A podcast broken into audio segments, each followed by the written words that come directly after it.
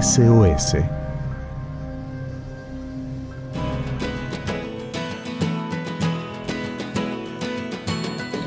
Bueno, muy buenas tardes amigos de Radio Nuevo Tiempo Argentina. Como siempre lo decimos, es una alegría encontrarnos una vez más a través de este medio que es la radio para compartir juntos un espacio eh, que lo llamamos SOS y tiene que ver con las emergencias de la vida.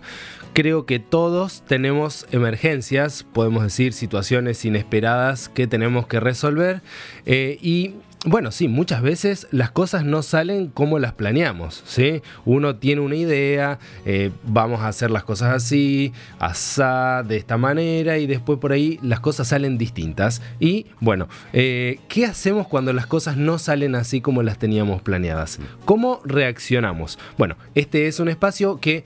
Eh, pretende ayudarnos a prepararnos para las emergencias y por eso lo llamamos SOS. A propósito, Claudio, una vez más, gracias por darnos este espacio acá en Radio Nuevo Tiempo Argentina. Es un gusto.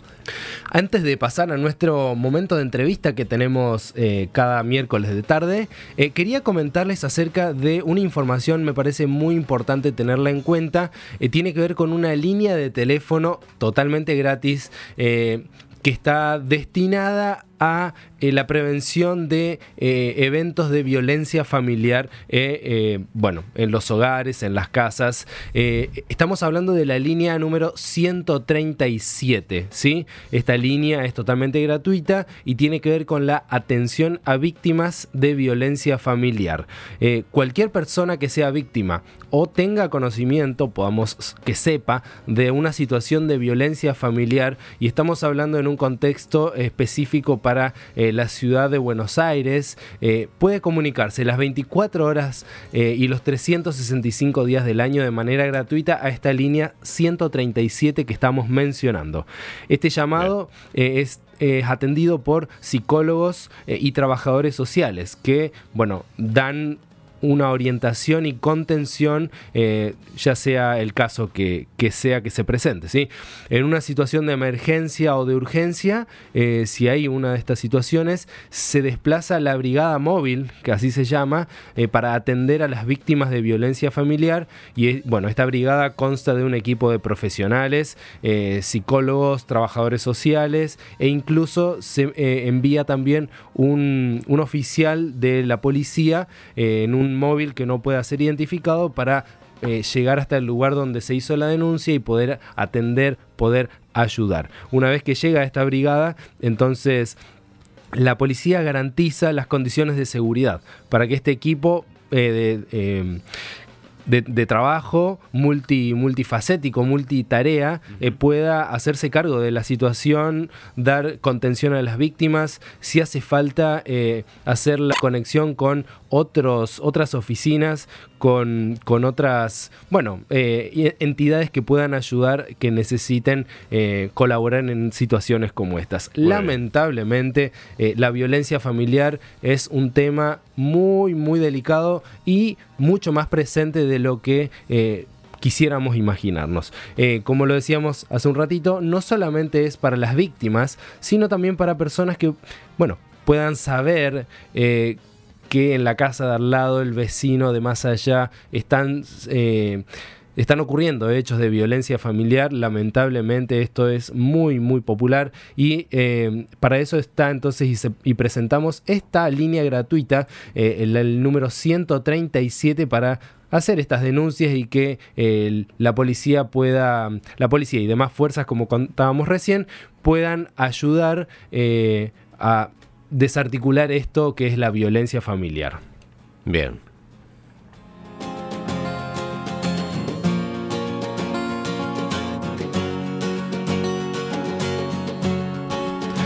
Bueno, eh, violencias hay, eh, perdón, emergencias hay de todo tipo, ¿sí? Violencia eh, también. Decíamos, sí, sí, sí, hablamos recién de la violencia familiar, violencia doméstica, pero en los próximos minutos lo que queremos hacer es concentrarnos en qué hacer cuando las emergencias son del tipo espiritual, del tipo emocional. Em, quiero leer una frase que dice así, Dios nos ha dado dos libros para que la humanidad los lea, la naturaleza y la Biblia. Él es el autor de ambos y los dos concuerdan perfectamente. Esta, esta cita la, la escribía una una famosa escritora cristiana norteamericana llamada Luisa Hetter de Walker.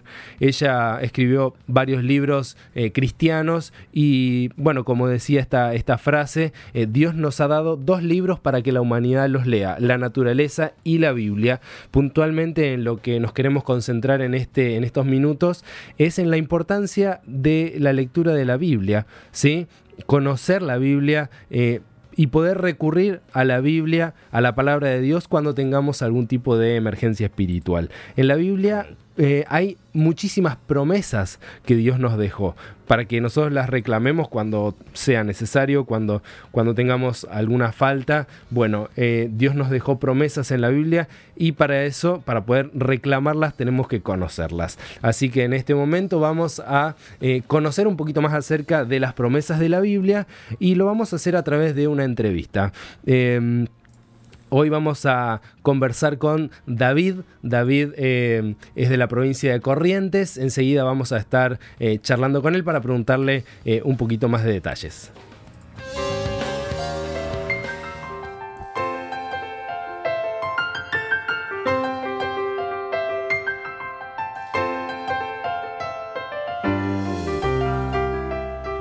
Bueno, y ahora sí, entonces estamos en eh, comunicación con David Flier. Eh, David, buenas tardes, ¿cómo te va? Gracias por acompañarnos. Eh, ¿Nos puedes escuchar bien? Sí, perfecto, buenas tardes. Gracias a ustedes por la llamada. Bueno, David, quería preguntarte en primer lugar, ¿de dónde sos? sé que sos de Corrientes, pero no estás viviendo ahora mismo en Corrientes. Contanos un poquito dónde estás viviendo. Sí, yo nací en Corrientes, pero a los 19 años, tengo 31, me mudé, eh, estuve un periodo largo, unos 11 años en Buenos Aires, estudiando, trabajando. Después pasé un año en India, trabajando como voluntario en un orfanato y, ahora estoy hace menos de dos meses viviendo en Libertador San Martín, Entre Ríos. Muy bien, bueno, así que has, estado en varios lugares, no solamente en Argentina, sino también afuera. Eh, David, vamos a ir directamente a, la pregunta que quizá es más central. Quisiera que me cuentes y a nuestros amigos de Nuevo Tiempo alguna, algún versículo, alguna promesa de la Biblia que a vos te guste mucho. Em, bueno, que, que te haya ayudado en algún momento. ¿Qué versículo tendrías para compartirnos? Bueno, un versículo que me gusta mucho es Filipenses 4.7. Eh, te lo leo si te parece. Dale. Eh, la nueva traducción viviente dice, así experimentarán la paz de Dios que supera todo lo que podemos entender. La paz de Dios cuidará su corazón y su mente mientras vivan en Cristo Jesús. Eh, me gusta mucho no solo por, a por porque suena lindo, sino porque en su momento experimenté en circunstancias tristes que, era una realidad que, efectivamente cuando nos ponemos en manos de Dios y, lo buscamos, termina apareciendo esa paz que, que por ahí, como dice el versículo mismo, cuesta cuesta entenderla y obviamente cuesta explicarla. Claro. Pero, pero digamos, casi que se explica solo, es, es paz como verdadera, paz pura, podríamos decir. Eh, David, así como vos decís, capaz que eh, desde la parte teórica es un poquito más complicado, más complejo de explicarlo, eh, necesariamente es más vivencial y, y, en eso me quiero, me quiero concentrar en la siguiente pregunta. ¿Quisieras contarnos alguna historia personal, alguna experiencia de vida donde hayas podido ver que este versículo, que Dios se haya encargado de cumplir eh, una promesa en tu vida? Sí, a ver, eh, hubo más de una situación en la que eh, palpé la realidad de este versículo, pero creo que nunca tan fuerte, seguramente la, la, el cumplimiento de la promesa también se hace más grande o se hace más visible cuando la, la emergencia, si, si la llamamos así, es más grande. y para mí uno de los momentos más difíciles eh, fue cuando me separé de mi anterior matrimonio. Y bueno fue un proceso largo desgastante un con, duelo lógico de por medio. Claro. Eh, pero y me acuerdo que estaba en, a ver, en un entorno en el que eh, en un principio no tenía paz porque tenía eh, primero las, las preguntas que me hacía eh, yo mismo. Eh, ¿Habré hecho algo mal? A ver, es, no es muy lindo entrar en estos detalles, pero básicamente para contextualizar fue una separación que, que yo nunca deseé, que fue una decisión de la otra parte, y entonces em, empezaban las preguntas primero de primero mías, de haber hecho algo mal y empezaba la culpa. Además, también estaba después el entorno, que eh, dentro de, un entorno de muchas personas religiosas, por ejemplo, en el que me movía, siempre estaba alguien que, lo que marcaba, digamos, como que, bueno, pero separarse no es, lo que está bien, no es lo que Dios quiere. Claro. O, y indirectamente si bien yo también lo comparto y, creo que, no es ni, ni de cerca el, ideal de Dios, en ese contexto, eh, indirectamente te estaban diciendo, bueno, algo habrás hecho mal o algo estás haciendo mal que, que, no puedes sostener tu, matrimonio. Claro. Y bueno, era un círculo vicioso que, que se volvía bastante angustiante. Es como que había eh, varios elementos que hacían eh, que la, la, emergencia sea cada vez más profunda, ¿verdad? Sí, y además eh, ni hablar de cuando lo mirabas con tratando de mirarlo en perspectiva, como diciendo, bueno, ¿y después qué va a pasar en mi vida? Y, y, como eso a grosso modo, y después en el, en el día a día tenías un montón de, de cosas, porque imagínate que no es solo decir, bueno, me me separo y ya, sino que ya tenés algo en común con otra persona, eh, tanto material como tu vida más o menos organizada, vínculos en común, familias, amigos con los que compartiste, que también siempre se genera cierta incomodidad porque vos no sabés si, si este amigo que era de los dos después eh, por ahí, no sé, escuchó algo que le dijeron malo tuyo por esta situación y, y estás como un poco no sé, un poco sensible, un poco alterado. Y bueno, al principio eh, estaba mucho esto, ¿no? De, de, la culpa y la, incomodidad. Pero con el correr del tiempo, eh, me acuerdo que este versículo me, como que me fue, se me caía todo el tiempo a la cabeza. y, y me acuerdo que en un momento dije, sí, la verdad que, la verdad que es así, porque Dios de alguna manera me fue mostrando, eh, me fue mostrando las cosas que hice bien, las que hice mal, y me fue y me fue mostrando también que, a ver, siempre que lo buscara él, las cosas se iban a acomodar, y eso creo que es lo más lindo del versículo, porque, a ver, no, el versículo no dice todo siempre te va a ir bien aunque ahora te esté yendo mal, el versículo dice, termina diciendo que va que la paz de Dios va a cuidar tu corazón y tu mente cuando siempre que estés eh, en la voluntad de Dios, ¿no? Claro. Y entonces eh, Dios me dijo, bueno, vos, a ver, no cometiste eh, ningún acto deliberadamente malo, sino, a ver, con errores como tenemos todos, y incluso ninguna separación, por más que como dije, no, fue ni mi voluntad, ni, ni yo involucré a, a, otra persona en la relación, ni nada. Claro.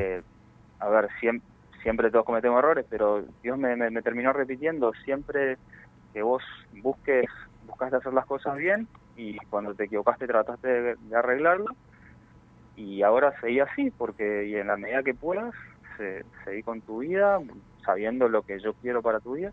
Claro. Y bueno, las cosas, se, se sentía esa paz no solo en la voz de Dios, sino en también en un entorno que me contuvo, de amigos, de, de gente que, me acompañó en, ese proceso de duelo, también obviamente estuvo eh, un proceso de terapia con profesionales de la psicología. Claro. Y bueno, después también se, se terminó hasta, digamos, la, la parte feliz de la historia siempre que se termina materializando en, en, en algo concreto como, como fue rehacer mi vida tiempo después, Qué lindo. Bueno, entonces David, eh, quería preguntarte quizá lo último. ¿Vos eh, recomendás a nuestros amigos de la radio que eh, confíen, que, sí, que confíen en las promesas de Dios, en la palabra de Dios? ¿Vos lo, recomendarías? Sí, ciento por ciento.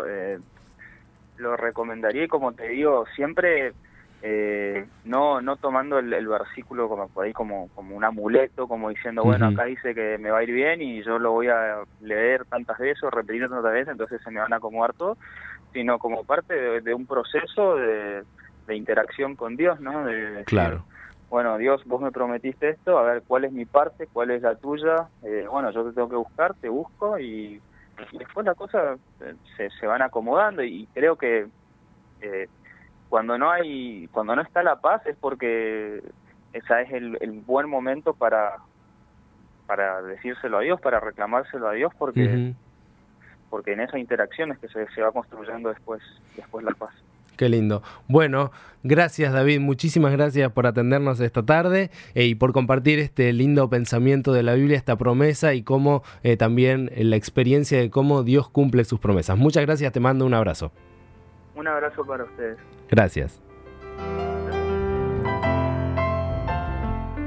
Bueno, qué lindo. Filipenses 4:7 decía, eh, la paz de Dios, esa paz que Él nos da cuando nosotros lo buscamos, eso es lo que eh, señalaba recién David Flier, hablamos por teléfono con él, él decía que no es un amuleto. Eh, paz de Dios, repetirlo o leerlo muchas veces. No, tiene que ver con una actitud, con una condición de buscar a Dios, de hacer bien las cosas y entonces Dios nos promete que nos va a dar su paz. Bueno, con este pensamiento queríamos terminar esta tarde. Eh, nuestro, nuestro espacio de SOS, nuestro espacio de emergencias eh, de hoy. Quiero agradecerles a ustedes por acompañarnos y agradecerle por sobre todo a Dios que nos dejó sus promesas en la Biblia. Así que eh, los animo a que podamos aprovechar, buscarlas, conocerlas, leerlas y reclamarlas. Bueno, soy Jonakairus y nos volveremos a encontrar, si Dios quiere, el próximo miércoles a las 4 y cuarto de la tarde eh, para hacer esto que es SOS.